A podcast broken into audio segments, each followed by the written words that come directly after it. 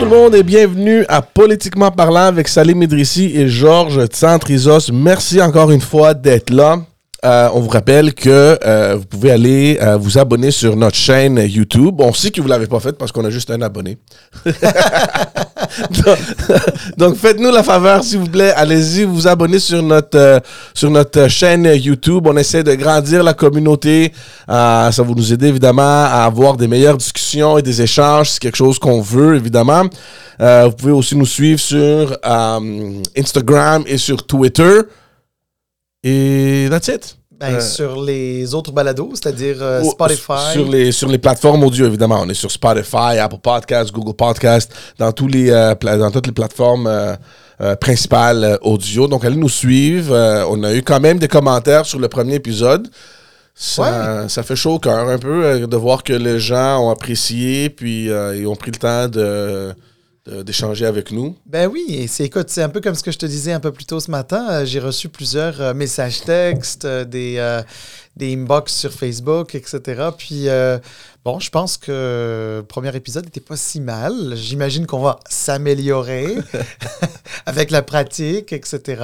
Mais non, mais c'est surtout très important parce qu'on on aime faire ça et on le fait sans prétention. Alors, euh, je suis bien content qu'il y ait quelques personnes euh, qui ont aimé ça et on espère qu'ils vont euh, à la fois nous suivre sur les différentes plateformes et à la fois partager sur leurs réseaux sociaux et avec leurs amis et connaissances qui sont intéressés par les sujets qu'on discute. Exactement. Puis si en passant, vous voulez nous envoyer un message ou des, des, des, thèmes que vous voulez qu'on aborde ou des, discussions que vous voulez avoir, vous pouvez nous envoyer un courriel baladopolitique at gmail.com c'est ça?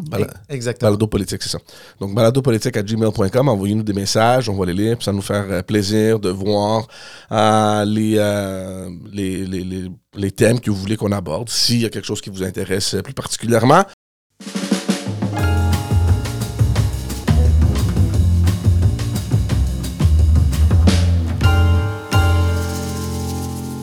Ah, on va commencer parce que ça a l'air que la saga à Ottawa avec l'ingérence chinoise, ben ça avance toujours.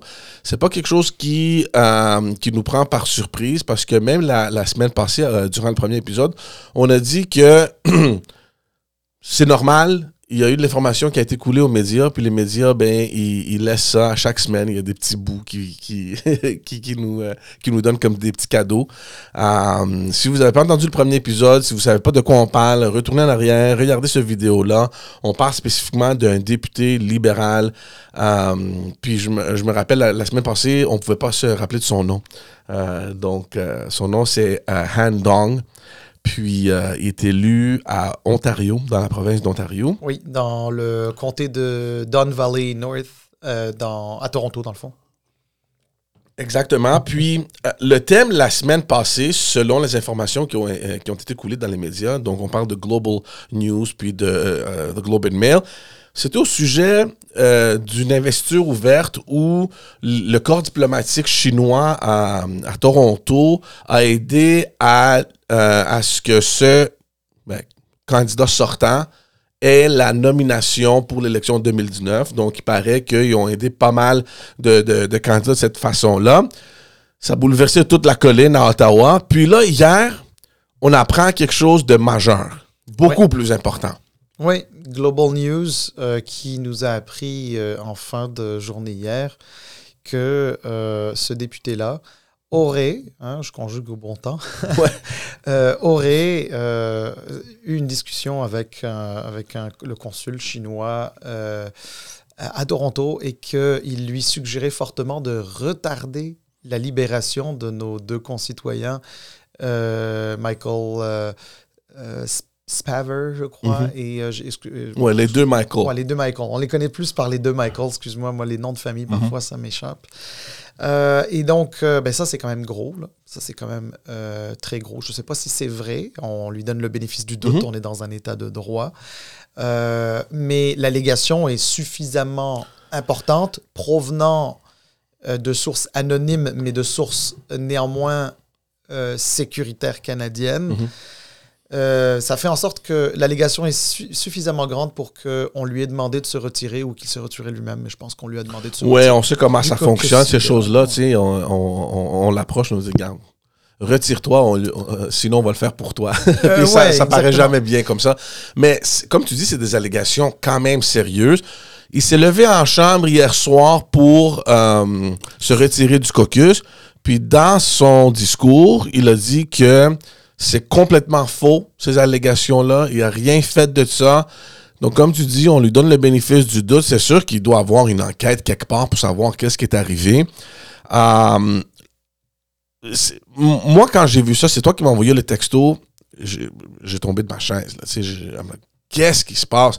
Comment est-ce que ce député-là rentre en conversation avec le corps diplomatique chinois spécifiquement pour ce cas-là? Est-ce qu'il y avait l'autorisation du bureau du premier ministre? Oui, non. Puis, qu'est-ce qui, est- qu'est- qu'est-ce qui se passe? Et c'est quoi le rapprochement qui existe avec cet individu et le corps diplomatique chinois au Canada? Moi, j'ai vu, tu sais, j'ai entendu son, discours, c'est difficile à attendre. Tu quelqu'un que, tu sais, euh, il est pris par des émotions, et, c'est sûr qu'il aime euh, euh, son parti, puis il y a personne qui veut euh, quitter le caucus, mais avec ce qui est tombé hier, t'as pas vraiment le choix. Moi, j'aimerais lui donner le bénéfice du doute? Puis là, tout le monde critique le fait que c'est des sources anonymes, mais juste pour ceux qui nous écoutent, euh, écoutent et qui nous regardent, quand des allégations, de telles allégations sont dans les journaux, il faut comprendre, ou au moins ce que je pense, c'est que les journaux, ils vont pas publier juste n'importe quoi, juste n'importe quelle information, surtout une qui est aussi importante que celle-là. Il faut savoir qu'il y a des équipes d'avocats, il y a tout un processus. Quand on parle euh, euh, d'ingérence politique euh, de ce genre-là, c'est sûr et certain que des gros médias comme The Globe and Mail puis Global News, ils vont pas juste publier n'importe quoi. Moi, j'ai tendance à croire que les sources qu'ils ont sont légitimes, puis l'information est basée sur quelque chose de concret. Sinon, ils ne publieraient jamais ça. Et ça va être très important de voir comment cette histoire-là va prendre suite, parce que, un, qu'est-ce que tu fais pour parler de ce sujet-là? Un. Deux, est-ce que le premier ministre est au courant? Et de toute façon, même s'il n'était pas au courant, qu'est-ce que tu fais? Qu'est-ce que tu fais? Ben, tu vois, par rapport aux sources, euh, je vais commencer par ça.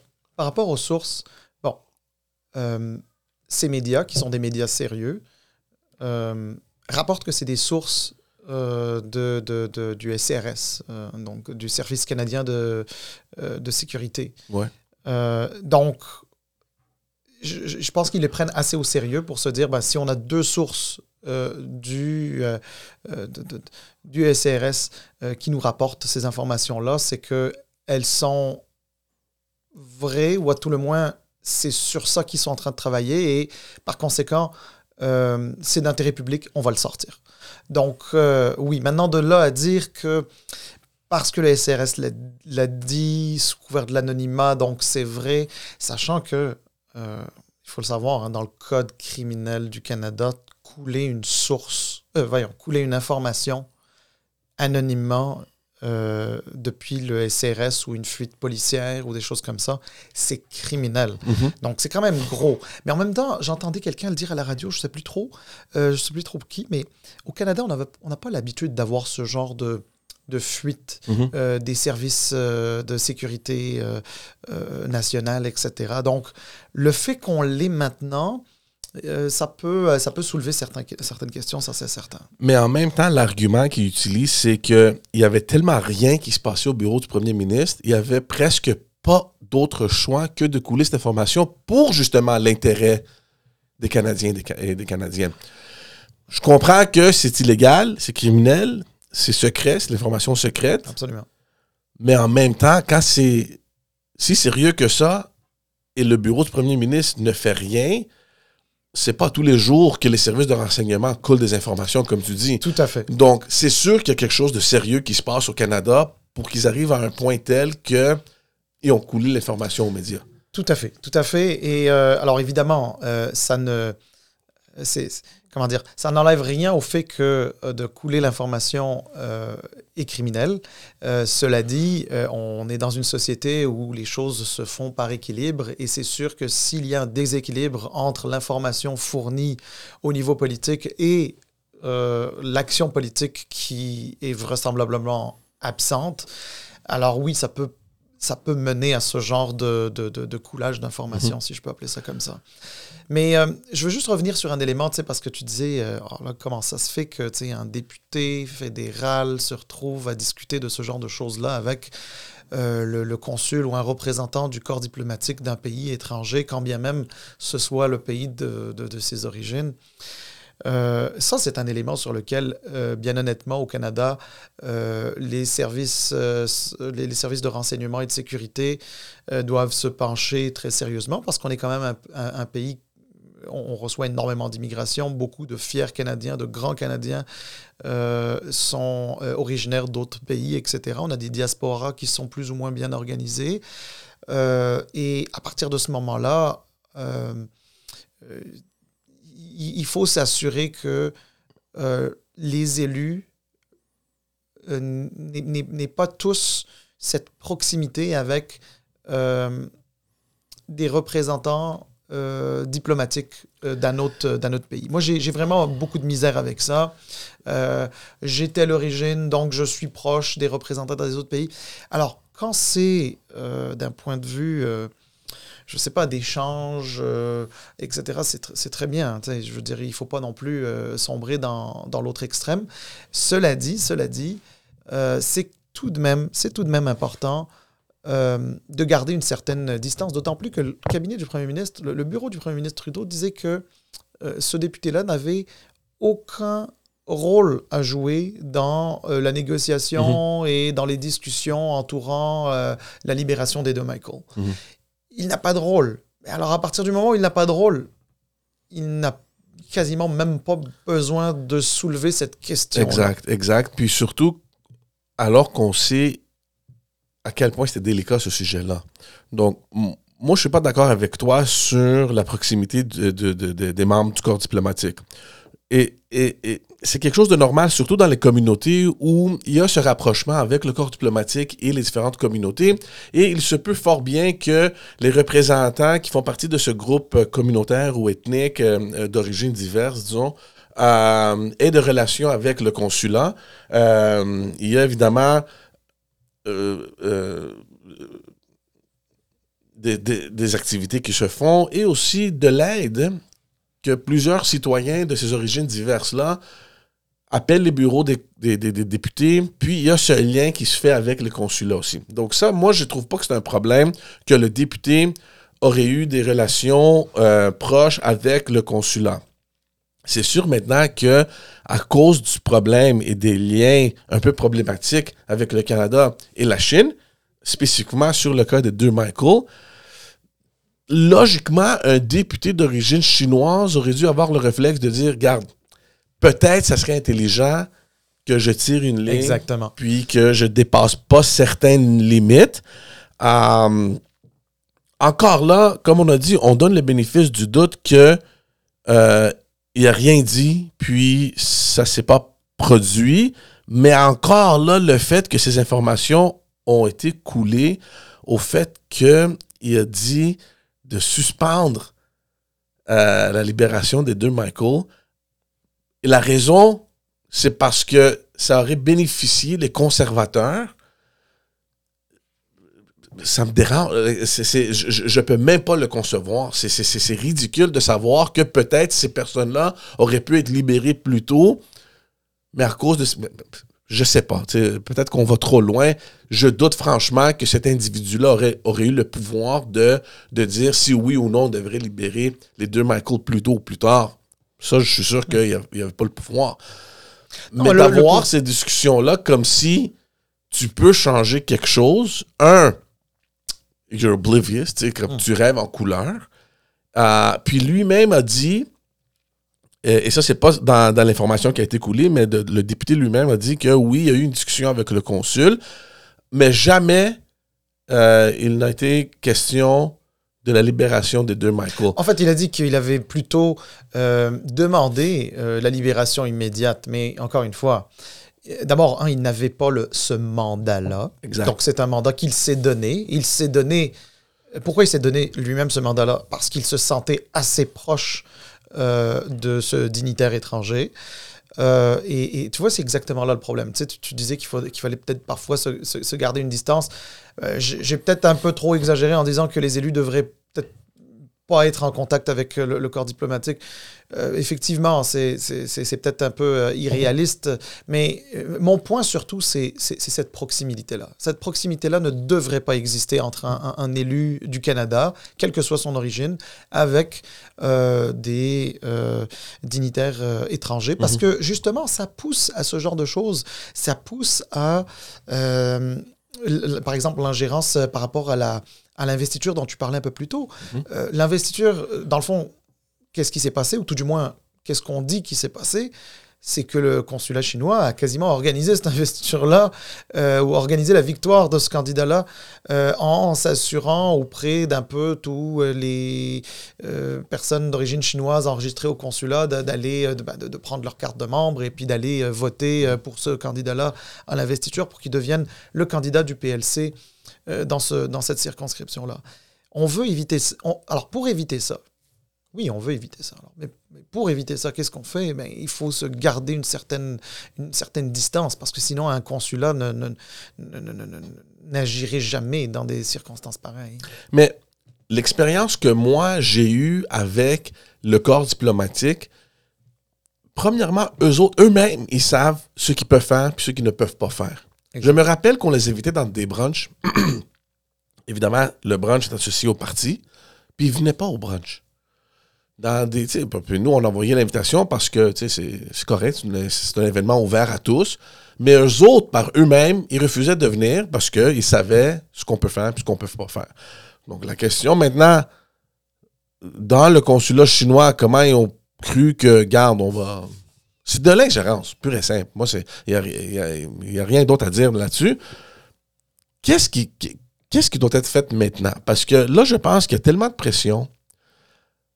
Je, je crois fortement que Justin Trudeau est coincé, puis il n'y aura pas de choix que de créer une commission euh, publique euh, indépendante. Tu peux pas. Il y a tellement d'affaires maintenant, c'est sorti. Puis n'oublions pas une autre chose, il y a quelques jours, quand toute cette histoire-là a commencé, Justin Trudeau est, venu à la défense de son, de son député. Puis hier, avec ces informations-là, ben, ils ont dit que nous, on vient tout juste de l'apprendre avec la sortie des nouvelles. Ouais. OK, vous ne le saviez pas. Mais là, maintenant que vous le saviez, là, est-ce qu'on peut s'attendre que c'est beaucoup plus sérieux que peut-être vous auriez cru un, deux, trois mois, un an, deux ans? Donc, je sais pas, je, sais pas qu'est-ce qui va arriver, mais la pression est très forte euh, à Ottawa. On a discuté ça la, semaine passée. Je pense que la seule solution serait une commission publique euh, indépendante. La question que, à, laquelle je pensais beaucoup, c'est que si maintenant ce député euh, si, le député maintenant amène en cours, il poursuit les journaux pour diffamation ou whatever, OK?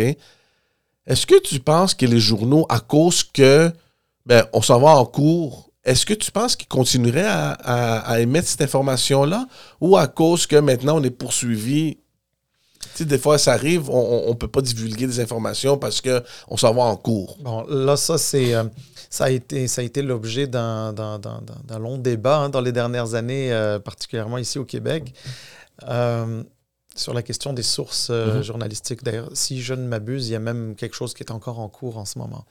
ben, C'est sûr qu'un journaliste ne peut pas divulguer ses sources. donc, moi, je pense que les journaux, les, les médias vont, vont, vont continuer de, euh, d'informer le public en fonction des informations qu'ils vont recevoir. Euh, évidemment, euh, voir si ce sont des informations qui sont crédibles, voir si les sources sont crédibles, etc. Là, comme ce que je le disais tantôt, dans le cas du Globe and Mail ou même de, Global News, à partir du moment où l'information, ils la reçoivent de quelqu'un qui est reconnu comme étant faisant partie du SCRS, ils se disent bon, ben, je pense pas que quelqu'un du SCRS va venir euh, euh, me donner une information, euh, sachant que la coulée, cette information est criminelle et qu'elle soit pas vraie. Donc, ils considèrent qu'ils peuvent la rendre publique. Surtout qu'on parle d'ici de deux sources. Puis je pense que dans les pratiques journalistiques, généralement, c'est à partir du moment où on a au moins deux sources Mhm. fiables Mhm. euh, ou jugées fiables, euh, on, on peut sortir une information. Donc, c'est ça. Moi, je pense que Justin Trudeau est dans le trouble. Personnellement, je sais pas comment il va s'en sortir de ça, là. Mais c'est très sérieux. Puis tout indique que, mais évidemment, on le sait, selon les informations qui sont sorties, qu'il était au courant. Puis c'est purement de la négligence. Au courant pour euh, l'investiture? Ouais. Euh, ouais. Ben, écoute, euh, l'avenir, l'avenir nous le dira, mais c'est sûr que, euh, tu sais, la semaine dernière, je te disais, c'était mieux de déclencher une, euh, une enquête publique plutôt que d'être contraint à la, à la Mhm. déclencher. Ouais. Et, et là, j'ai l'impression qu'on qu'on se dirige doucement, mais sûrement vers une enquête publique, mais plutôt que, ça, plus, plutôt que le gouvernement ait, ait- ait pris le, le leadership et avoir été proactif à la déclencher, là, on va se retrouver dans une situation où le gouvernement a été euh, contraint de le faire. L'autre chose que je pensais, puis on va finir avec ça sur ce sujet-là, assumons que le député n'a rien fait de mal. Ouais. OK? Toutes ces informations ont sorti, évidemment, ça montre ce député-là euh, de façon négative. Puis là, il a été forcé de quitter euh, le caucus. Et je pensais, tout- je pensais que, hypothétiquement, si le gars n'a rien fait, tu sais, quand on parle que la politique, c'est un sport extrême, puis, euh, tu sais, c'est... De, de- de- de- de terminer ta carrière de cette façon-là, de, de- de- de- que ton nom soit ruiné, que tu sois éjecté du caucus, euh, c'est pas beau. Non. Ah non, c'est sûr, c'est pas beau. T'imagines, t'imagines des années de, de- d'implication civique euh, couronnées par une élection, euh, le fait de faire partie euh, d'un caucus au Parlement, euh, d'être un élu canadien, euh, et en plus euh, du, du- du caucus qui est actuellement au gouvernement, donc euh, c'est, quand même pas rien. Mhm.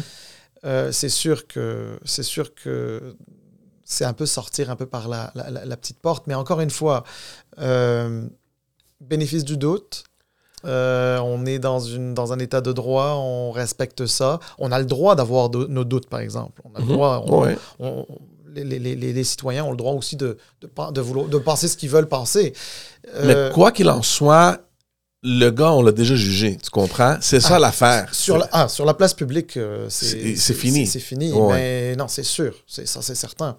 Euh, puis euh, encore une fois, je le disais la semaine dernière, en anglais, on dit perception is reality. On est encore dans ce cas de figure-là. hein. Donc, Exact.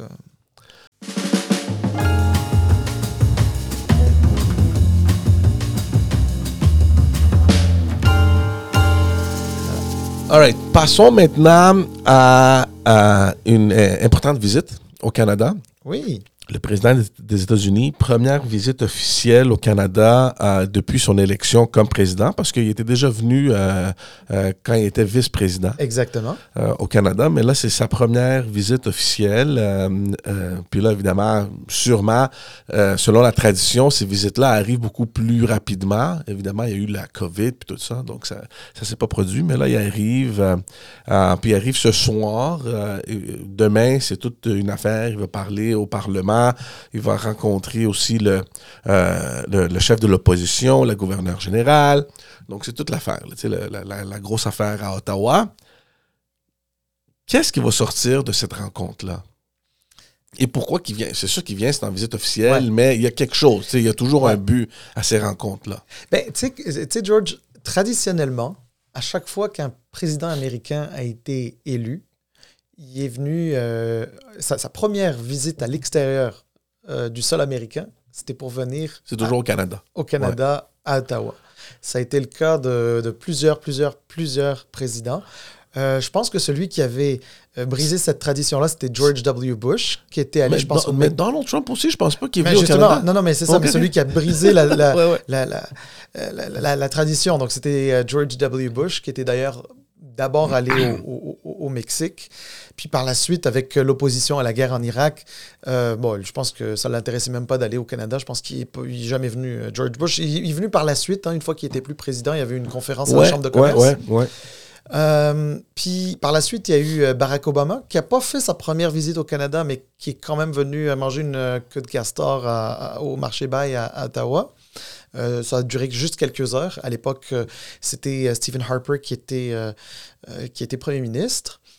Euh, premier ministre conservateur, euh, beaucoup plus proche des républicains de la droite dure américaine. Euh, mais néanmoins, voyons, Obama était si populaire au Canada que de s'afficher à côté d'Obama, c'était une très bonne chose. Mhm.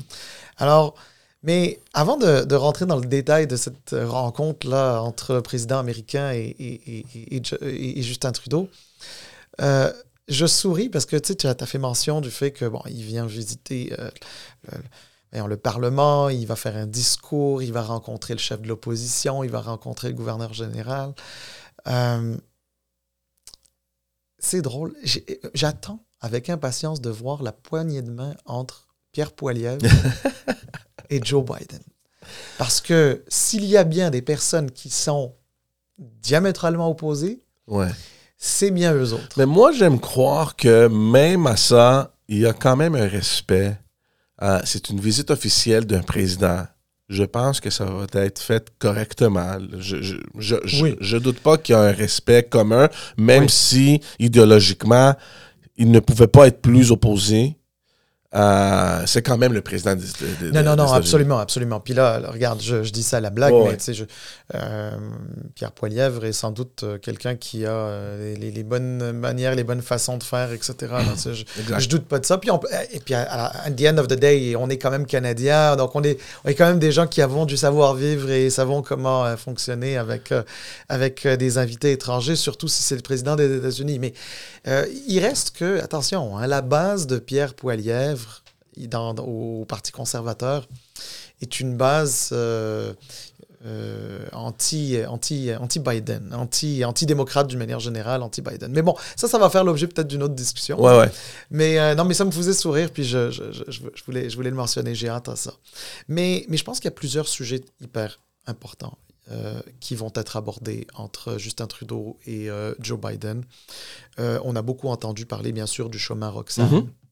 Euh, Et il y a de la pression d'ailleurs euh, provenant de, de, de Québec. du Québec, mais, mais, euh, mais visiblement pas juste du Québec, parce que maintenant, même, même, même les municipalités de Cornwall, la municipalité, je pense, de Niagara, etc., euh, ils- ils veulent aussi discuter de ça. Puis, euh, puis bon, Justin Trudeau a laissé entendre qu'il pourrait peut-être, potentiellement, y avoir une annonce à ce sujet. Je sais pas trop quoi. Ouais. Euh, moi, si j'avais été lui, j'aurais peut-être pas dit ça parce que ça monte les attentes et que peut-être que finalement, ça sera pas le, le- euh, ça sera pas ce qui est attendu, ce qui sera annoncé. Mais en tout cas, euh, euh, on, on va, on va voir ça. Autre sujet extrêmement important qui va être euh, discuté entre, entre Justin Trudeau et, et Joe Biden, ça va être les questions de sécurité nationale. Mhm. Bon, bien sûr, euh, on- c'est une visite qui fait suite aussi euh, aux épisodes là, des ballons euh, qui ont survolé euh, l'Amérique du Nord, là, le Canada et les États-Unis, qui ont été abattus par des F-16 américains.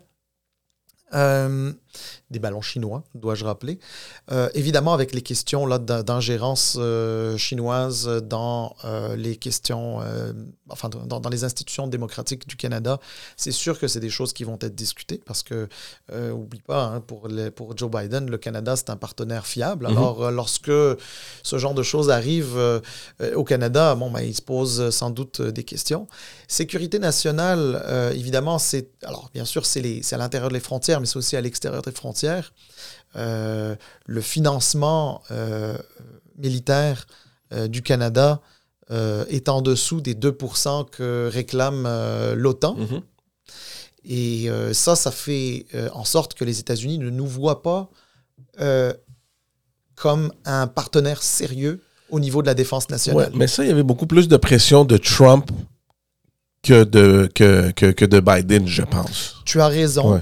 Tu as, as tout à fait raison. C'est, ça a été d'ailleurs l'un des arguments de Trump au moment euh, où il voulait forcer la renéga- renégociation de l'ALENA. Mhm. Euh, Parce que n'oublions pas, n'oublions pas aussi que récemment, le Canada est, est- est- est rentré à nouveau dans la discussion de renouveler leur participation dans le système NORAD aussi. absolument. Donc ça, c'est déjà quelque chose avec les États-Unis. oui, absolument, absolument. On parle de près de 5 milliards sur 6 ans. C'est quand même, c'est quand même pas mal. Mhm. C'est de l'argent, ça c'est certain. Euh, bon, il reste néanmoins que euh, il, y a, il y a vraiment pas longtemps, là, je pense qu'il y a une semaine euh, ou 10 jours de ça, euh, Joe Biden a reçu à San Diego euh, le premier ministre euh, britannique Et le premier ministre australien, et le premier c'est ministre. c'est le, c'est, c'est, c'est l'entente AUKUS. euh, sous laquelle l'Australie bénéficie de, de, de- de sous-marins nucléaires. Il y avait plein de, de- de points d'interrogation. Comment ça se fait que le Canada n'est pas là? Ben oui, non mais exactement. Mais euh, alors, on peut se poser la question, d'autant plus que la Grande-Bretagne est là. la Grande-Bretagne n'est pas dans le, dans le Pacifique, là, normalement. là, donc, alors, euh, il y, a une- il y, a, y a quelque chose, on a un intérêt géostratégique, euh, à la limite, j'ai envie de dire, aussi im- important, si ce n'est plus important encore que, que la Grande-Bretagne. Et, et- et on n'est pas là. Mais la raison, euh, George, à mon avis, est toute simple. C'est que d'un point de vue euh, militaire, d'un point de vue de sécurité, on n'est pas perçu par les Américains comme, euh, comme de bons joueurs. On est à 1,27% de notre PIB euh, qui va en, en- en- en- dans, dans- dans le financement de la défense, lorsque le strict minimum requis euh, pour faire partie de l'OTAN, on fait partie de l'OTAN, Mhm. eh ben, ce strict minimum-là, c'est 2%. Ouais.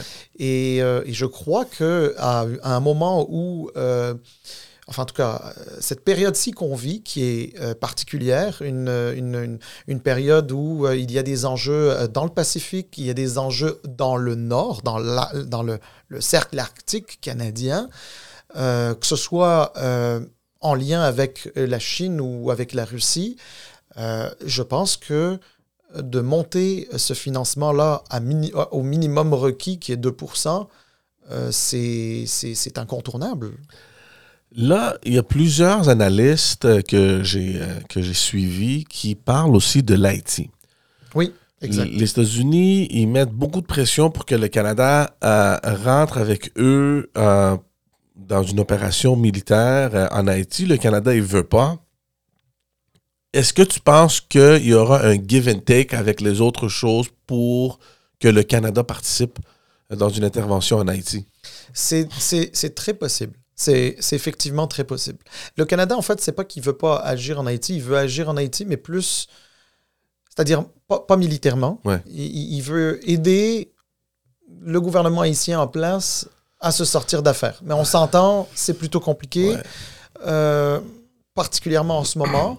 Et euh, les Américains qui ont plusieurs euh, chats à fouetter en ce moment euh, souhaiteraient que le Canada prenne un leadership, euh, envoie euh, son armée là-bas, former la police, etc. De la à- un peu dans la manière qui avait été faite en Afghanistan. hein. Sais, le, le Canada avait énormément euh, participé à la formation des forces de l'ordre Mhm. euh, afghans, etc. Bon, avec le succès qu'on connaît, hein, mais ça, c'est une autre histoire.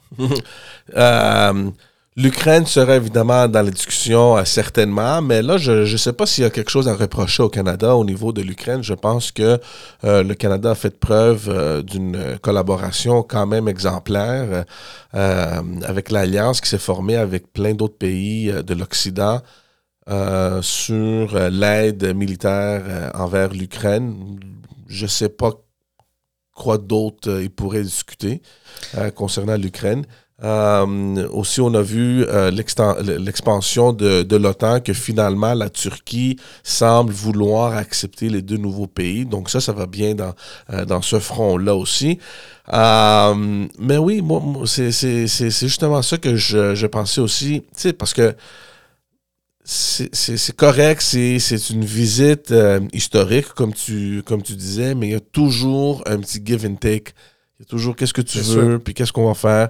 Je pense que le chemin Roxham risque de rentrer dans, dans cette formule-là. Ben ça, assurément. Ça, c'est, ça, c'est certain. Euh, là, euh, là c'est une question de, de, de, de voir comment les Américains vont, vont agir ou réagir au, au fait que le Canada veut, euh, absolument revoir l'entente sur les tiers pays sûrs. Et ça, c'est pas, c'est pas gagné d'avance. C'est pour ça que je disais tantôt que avoir été Justin Trudeau, à moins qu'il sache vraiment de quoi il parle, j'imagine, c'est quand même le premier ministre du Canada, mais je ne montrerai pas trop les attentes.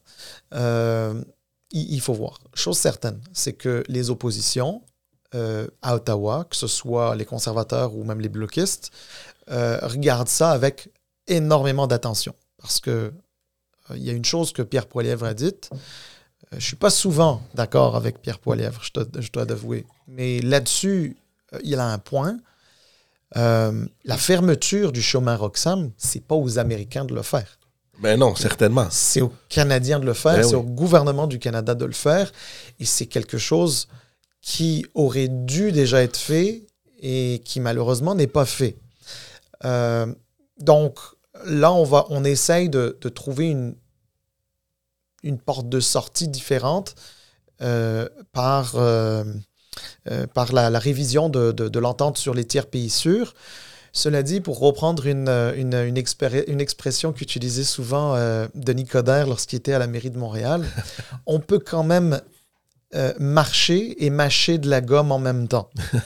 donc, donc je ne vois pas pourquoi l'avenir de Roxham devait nécessairement passer par la révision euh, de l'entente des euh, tiers pays mhm. sûrs. Moi, je pense que les deux peuvent se faire. La fermeture de Roxham et euh, la, la, révision de, de, de, cette entente. Mais pourquoi il y a cet entêtement de ne pas fermer Roxham? C'est quoi, c'est, quoi l'affaire? Moi, j'ai jamais compris ça.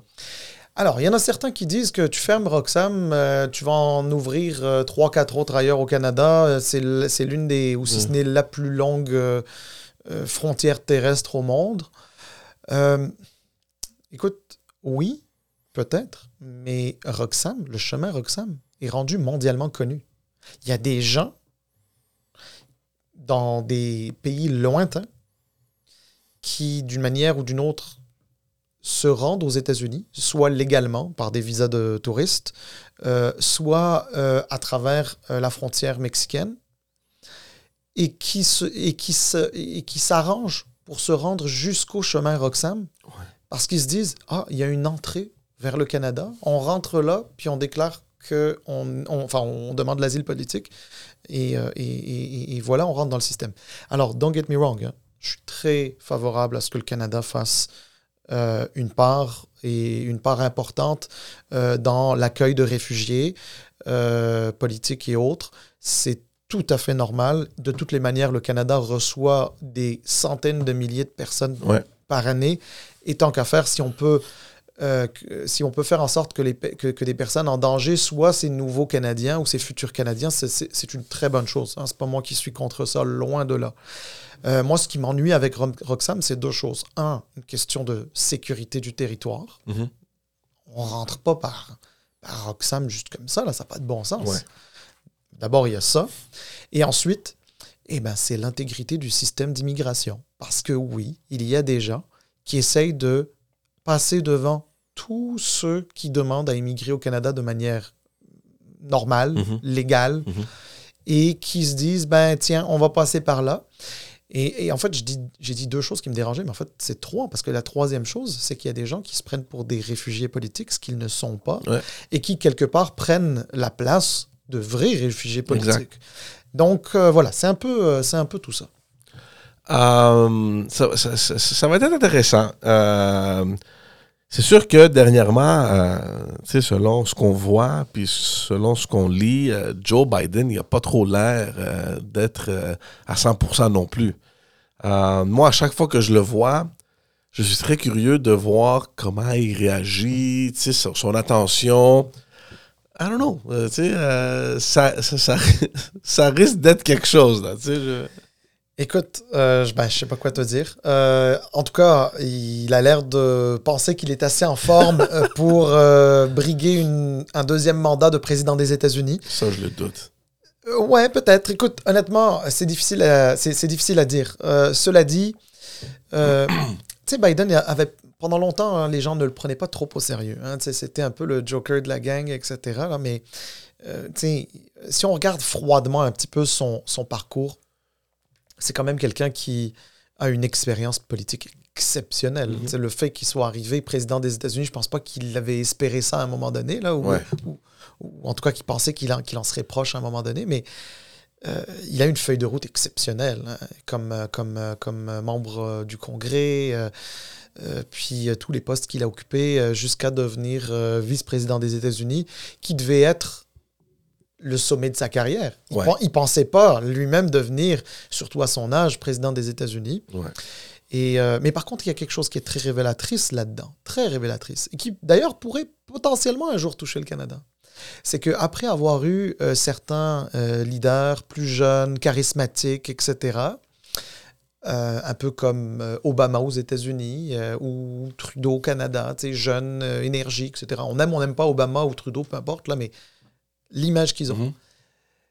C'est pas impossible qu'on se retrouve avec un électorat qui recherche des personnes d'un âge plus mature. Ah. Donc euh, voilà. Réalisant, par exemple, que les plus jeunes sont inaptes à faire leur travail. Non, c'est pas ce que je veux dire. Puis, au, puis non, non, non, au contraire, moi je crois dans le dynamisme euh, euh, et, comment dire et l'énergie que, peut que, pe- que peuvent mettre de jeunes leaders, etc. Euh, non, je pense que c'est juste. en tout cas, on peut voir ça. ça, s'est déjà observé ailleurs dans le monde aussi, etc., où il y a une espèce de tendance à revenir vers des élus ou des leaders un peu plus expérimentés, etc. Ça ne veut pas dire que les plus jeunes ne sont pas bons, mais il y a quelque chose euh, de rassurant parfois Ouais. euh, chez une population que de se fier à un leader euh, plus expérimenté.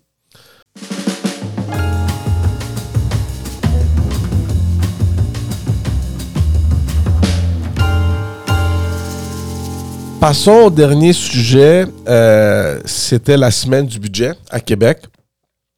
Euh, toi, tu as déjà vécu ça de près, sur la colline, euh, le budget. Moi, euh, rarement, je pense juste une ou deux fois, j'ai monté à Québec. C'était pas quelque chose qui m'excitait. Honnêtement, tellement de stress cette journée-là. Tout le monde court partout, plein de préparatifs, plein d'affaires, des lignes à préparer, plein d'autres choses. J'aimais pas cette journée-là, moi. La, la- lecture du budget, puis toute cette semaine-là, ça, ça faisait pas quelque chose de spécial pour moi. Bien que pour plusieurs autres, c'était comme euh, l'affaire la plus excitante de l'année. Là. Wouhou, budget. Ils préparaient ça en avance, ils bouquaient leur place euh, dans les tribunes. Euh, c'est toute une affaire. Là, deux, trois jours euh, à Québec, euh, les hôtels, puis tout ça. Juste avant qu'on rentre dans le budget, toi, comme attaché politique, ton expérience de cette journée-là comme conseiller politique sur la colline le jour du budget. Écoute, tu vas peut-être me trouver plate, mais moi j'aimais ça. j'aimais ça. Bon, d'abord, je dois mentionner, j'ai jamais travaillé pour euh, comme conseiller politique euh, pour un. En fait, oui, j'ai travaillé pour un ministre des Finances, mais, mais, mais, mais pas en sa qualité de ministre des Finances. Ouais. Euh, donc, euh, j'étais pas euh, euh, pleinement, euh, comment dire, partie prenante de la préparation d'un Mhm. budget. Par contre, euh, ben, forcément, avoir travaillé pour euh, plusieurs ministres du gouvernement du, du Québec faisait en sorte que, oui, ce qu'il y avait dans le budget concernait aussi euh, euh, mes patrons. Et euh, écoute, euh, je vais te dire, honnêtement, euh, bon, l'espèce de fébrilité, etc., beaucoup de monde, etc., oui, il y a beaucoup de stress, euh, c'est bon, tout à fait normal, c'est un exercice important.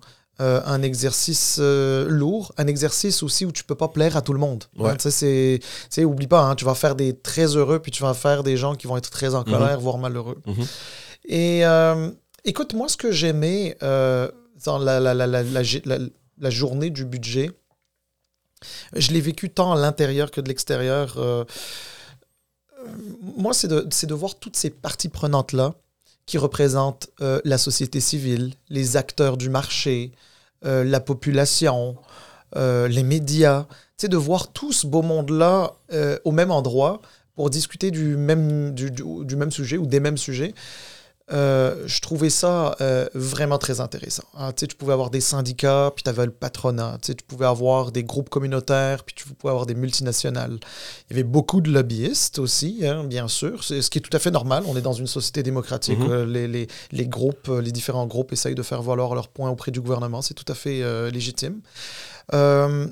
Moi, je trouvais ça euh, bien. Bon, maintenant, euh, il, faut le faut essayer de le voir avec un œil politique pour que ça puisse vraiment euh, être excitant. Euh, maintenant, c'est vrai qu'il y en a d'autres qui le voyaient plus d'un œil relation publique. Il faut être là parce que tout le monde est là. Ouais.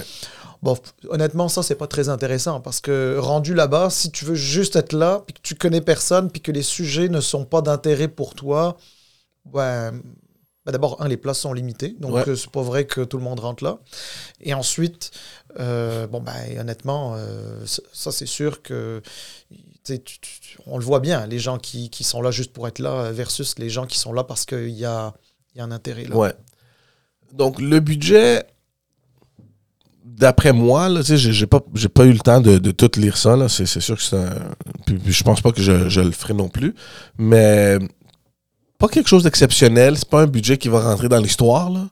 Euh, T'as pensé quoi du, du, budget? Le, le, le- le grand highlight du budget, c'était la coupure des taxes. Est-ce que c'était nécessaire de le faire maintenant, à la première année de, de ce nouveau mandat?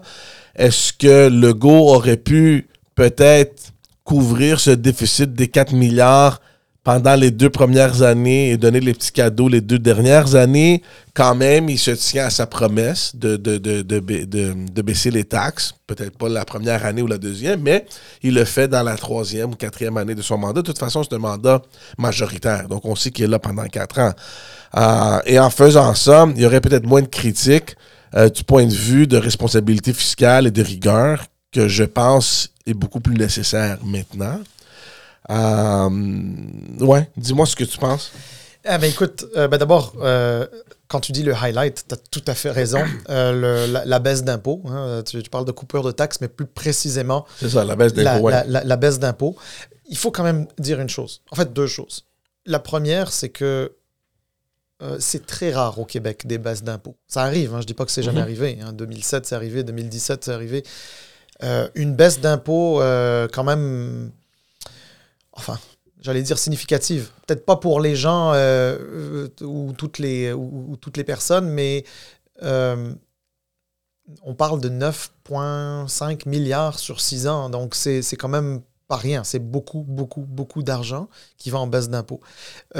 Étant la juridiction en Amérique du Nord la plus taxée, la plus imposée, une, baisse du fardeau fiscal euh, est une, généralement est une bonne nouvelle. Bon, maintenant, il faut remettre les choses, bien sûr, dans leur contexte. Alors, tu le dis très bien, on est euh, en déficit actuellement. Il faut revenir à un équilibre budgétaire. De se priver de euh, la possibilité de revenir au- au- à l'équilibre budgétaire peut-être plus tôt, admettons, aurait été une, une bonne chose. D'autant plus que plus on est endetté, euh, plus on paye ce qu'on appelle service à la- euh, sur la dette, c'est-à-dire les, les intérêts sur la Mhm. dette. Euh, et- donc, d'une certaine manière, euh, on perd aussi de l'argent. Donc, moi, je pense euh, très sincèrement que les baisses d'impôts, c'est une- c'était une, bonne idée, mais ça n'aurait pas dû être la, la première priorité. Je l'aurais mise en deuxième priorité. Première priorité, c'est de revenir à l'équilibre budgétaire. Mais ton point, George, est excellent. C'est-à-dire, mais oui, là, pourquoi pas avoir attendu peut-être, le- je sais pas moi, le- la fin du mandat pour commencer à, à remettre des bonbons? Parce que je pense que la politique a changé. Je pense, euh, je sais pas si c'est positif ou négatif ce que je dis, mais je pense que la politique a changé. Rappelle-toi de Philippe Couillard qui a fait un travail exceptionnel et le Québec et les Québécois lui doivent beaucoup dans le retour à l'équilibre bu- budgétaire. On avait des finances publiques qui étaient dans un état lamentable euh, à cause notamment de 18 mois de PQ. Ça, c'est moi qui le dis. hein. Les gens du PQ vont peut-être dire autre chose, mais euh, et, euh, et, et- et- et- j'ai envie de te dire que il a fait ça, puis au moment où on commençait à avoir les leviers pour réinvestir, le- le gouvernement de Philippe Couillard a commencé à investir, mais euh, trop tard. Euh, Les gens ont considéré qu'ils avaient eu trop mal pendant Ouais. la période de rigueur budgétaire et qu'ils s'en sont souvenus. Alors c'est peut-être quelque chose que euh, François Legault essaye d'éviter. Mais est-ce que c'est c'est considérable? Tu sais, les baisses d'impôts, j'ai vu une analyse, euh, je me rappelle pas où, où c'est pas beaucoup. hein. On parle de entre 5-6 dollars à 10 dollars par semaine. Est-ce que c'est assez considérable pour donner à, à l'argument du premier ministre qu'on va stimuler l'économie? Est-ce que vraiment ce 6 à 10 dollars-là qu'on épargne à chaque semaine est assez pour vraiment stimuler l'économie? Bon, c'est une, bon, regarde, c'est une excellente question. Euh, tu parlais d'à peu près 10 dollars par semaine. Tu sais, 10 dollars par semaine, si tu multiplies par 52, c'est 520 dollars dans l'année. Il n'y a pas de quoi fouetter un achat. hein, Je suis Ouais. d'accord, là, tu sais, ça sort personne de la pauvreté, ça, ni quoi que ce soit. Mais là, on parle d'une mesure qui est une réduction des impôts. C'est pas, c'est pas des chèques qu'on envoie. là. exact. Donc, réduction d'impôts, c'est sûr que. En fait, c'est sûr que les personnes qui font plus d'argent, si tu réduis un pourcentage de, leur, de leurs impôts, fondamentalement, ils vont récupérer plus d'argent. Mhm. Ou tout du moins, ils vont sauver plus d'argent que ceux qui en font moins. D'ailleurs, c'est l'argument de Québec solidaire, ça. Ben, exactement. Bon, alors maintenant, euh, maintenant, on peut rentrer dans un débat qui risquerait de durer des heures sur, euh, sur euh, comment est-ce que ça devrait se faire, etc.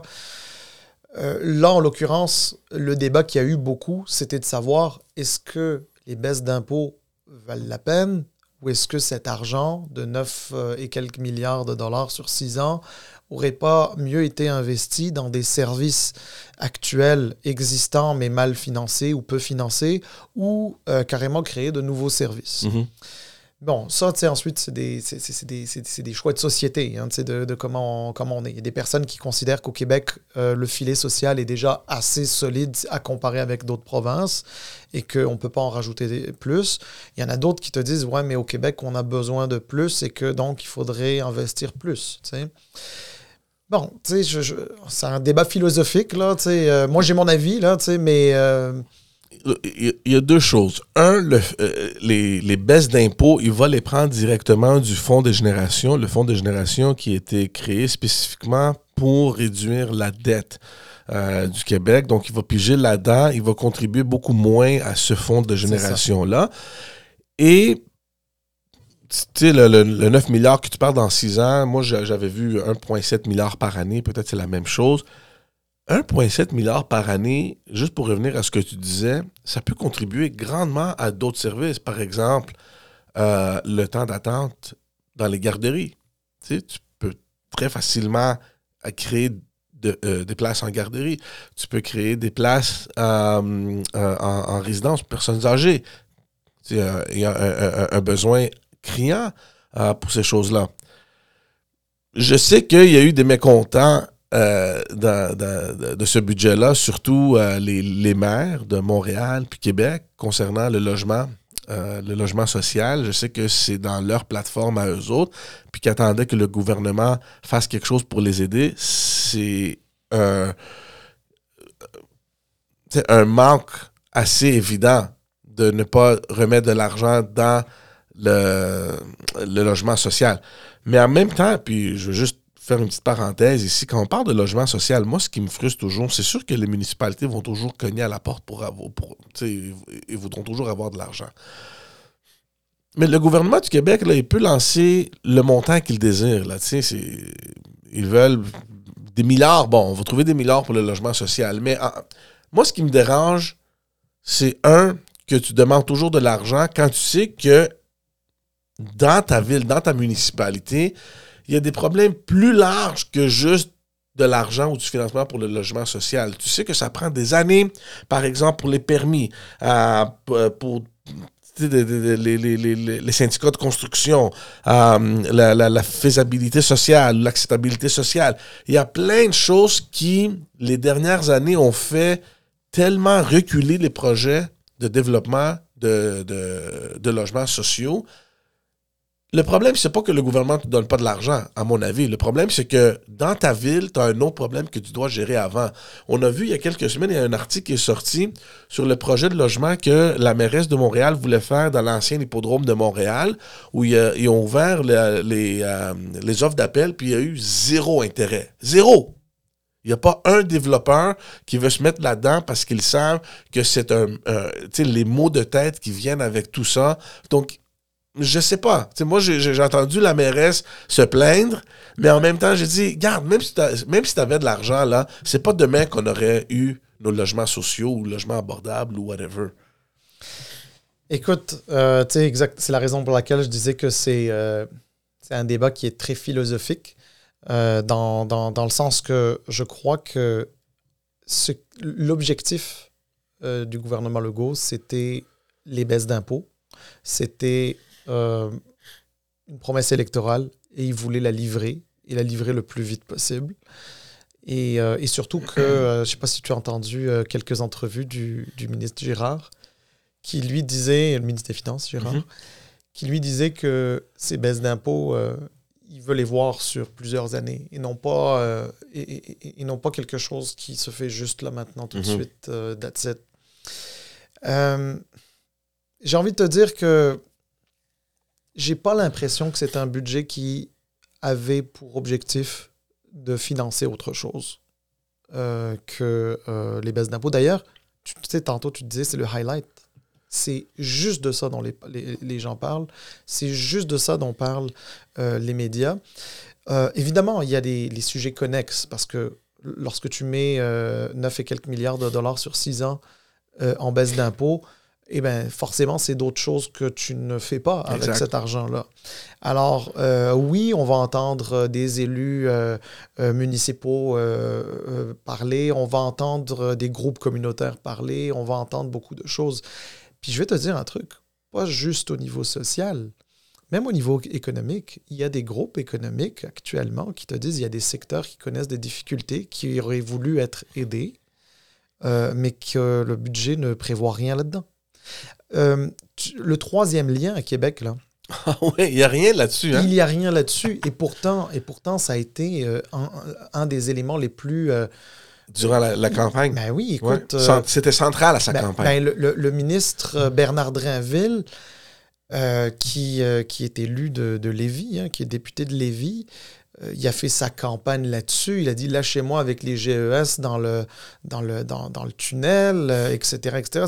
C'est-à-dire que ils ont fait vivre cette idée-là. Et, et, puis, c'est nulle part dans le budget. En fait, dans le, dans le PQI, ce qu'on appelle PQI, c'est le, le, plan quinquennal euh, d'infrastructure. Euh, on voit, on, voit, euh, on voit qu'il y a des études. Je pense que, je sais plus, là, je pense qu'il parle d'un 20 millions en études ou je sais pas quoi. Mais honnêtement, là, des études sur le troisième lien, il y en a eu. Il y en a-tu? Écoute, moi, j'ai, je, travaillais à Québec. quand je me souviens, en 2014, je retournais à Québec. Puis on en parlait déjà. Puis à l'époque, je me souviens d'un 4 millions, si ma mémoire est bonne, c'est un 4 millions pour des études. Non, mais aujourd'hui, honnêtement, on peut se poser très sincèrement la question est-ce que ce projet va voir le jour? Fait qu'en tout cas, donc c'est pour ça que je te dis que le focus a été sur les baisses euh, d'impôts. Ils ont livré les baisses d'impôts. Puis il y a quand même beaucoup de gens de la population qui sont contents. C'est ça que j'ai remarqué aussi, mais je veux revenir à ce que tu disais que euh, le ministre Girard a dit que c'est quelque chose, les baisses d'impôts, qui ne seront pas juste exclusivement pour une année fiscale, mais c'est quelque chose qui va endurer pendant plus longtemps que ça. C'est difficile à croire comment tu peux ne pas affecter tes services en ayant constamment des baisses d'impôts comment tu fais pour financer? Tu comprends? Donc, moi, c'est difficile à croire. On va voir c'est quoi que ça va donner euh, les prochaines années. Mais c'est difficile de croire que tu vas pouvoir financer tes services publics tout en continuellement baissant tes euh, impôts. Ben, alors, c'est sûr que lui, euh, il annonce dans ce budget-là, 23-24, euh, mais il l'annonce pour les six prochaines années. Donc, ça veut dire que c'est, entre guillemets, budgété, j'aime pas ce mot, mais budgété, donc prévu, si tu veux, sur, euh, sur les six prochaines années. c'est sûr que si chaque année, il annonce de nouvelles baisses avec de nouveaux crédits, c'est-à-dire de nouveaux sous en moins, etc. Euh, je ne pense pas que ce soit véritablement possible. Pour être bien honnête, je ne pense pas qu'on soit dans une situation où on pourrait se permettre ça. Et je ne pense pas que ce soit euh, la volonté non plus du gouvernement. Euh, cela dit, ben, c'est sûr, Euh, ensuite, c'est des questions, c'est un, choix de société. Hein. c'est, on, veut plus de services, il faut qu'on soit plus imposé. Et euh, plus imposé, ça veut dire que ton pouvoir d'achat, c'est-à-dire ton, ton disposable income, là, ton, ton revenu disponible euh, est, plus bas. Mm-hmm. et, et, donc, ton pouvoir d'achat est, est affecté. Donc, tu sais, alors rajoute à ça des, des phénomènes comme l'inflation qu'on a connue dans la dernière année, etc. Et, et, tout d'un coup, euh, ça commence à devenir euh, très, très compliqué pour un certain nombre euh, de familles, etc. Alors, je te dirais que de ta question, j'irai sur un sujet connexe qui est celui de si le Québec se prive c'est-à-dire si le gouvernement du Québec, pour être plus précis, si, le gouvernement du Québec se prive euh, de 9 points et quelques milliards de dollars euh, sur 6 ans, euh, sa marge de négociation avec le gouvernement fédéral sur des transferts, divers transferts touchant divers domaines, etc., euh, pourrait être affecté parce que on se poserait la question ah, ben, je veux dire si le Québec a fait ça c'est peut-être qu'il sent il sent pas que c'est tant une priorité mhm. euh, tel ou tel sujet la santé ou autre donc, euh, donc c'est ça. D'ailleurs, il y a beaucoup de gens qui l'ont dit. Ils ont dit, regarde, la marge de négociation en santé avec le gouvernement fédéral était plus réduite pour la simple raison que les baisses d'impôts étaient déjà promises je pense pas que ce soit nécessairement l'argument, mais that's the picture, comme on dit. Alright, guys, on peut avoir ces discussions-là pendant très longtemps. Euh, il va falloir éventuellement euh, terminer l'épisode. Euh, un gros merci encore une fois de nous suivre. merci pour vos commentaires. On reçoit ça, on les continuez à nous envoyer ça. Allez sur notre chaîne YouTube et abonnez-vous. Ça va nous aider à grandir cette communauté-là. Suivez-nous sur les réseaux sociaux, sur toutes les plateformes audio. Merci encore une fois à tous. Est-ce qu'il y avait autre chose, Salim? Non, mais euh, à la semaine prochaine. Super. On vous voit au prochain épisode. Ciao, bye bye tout le monde. Ciao.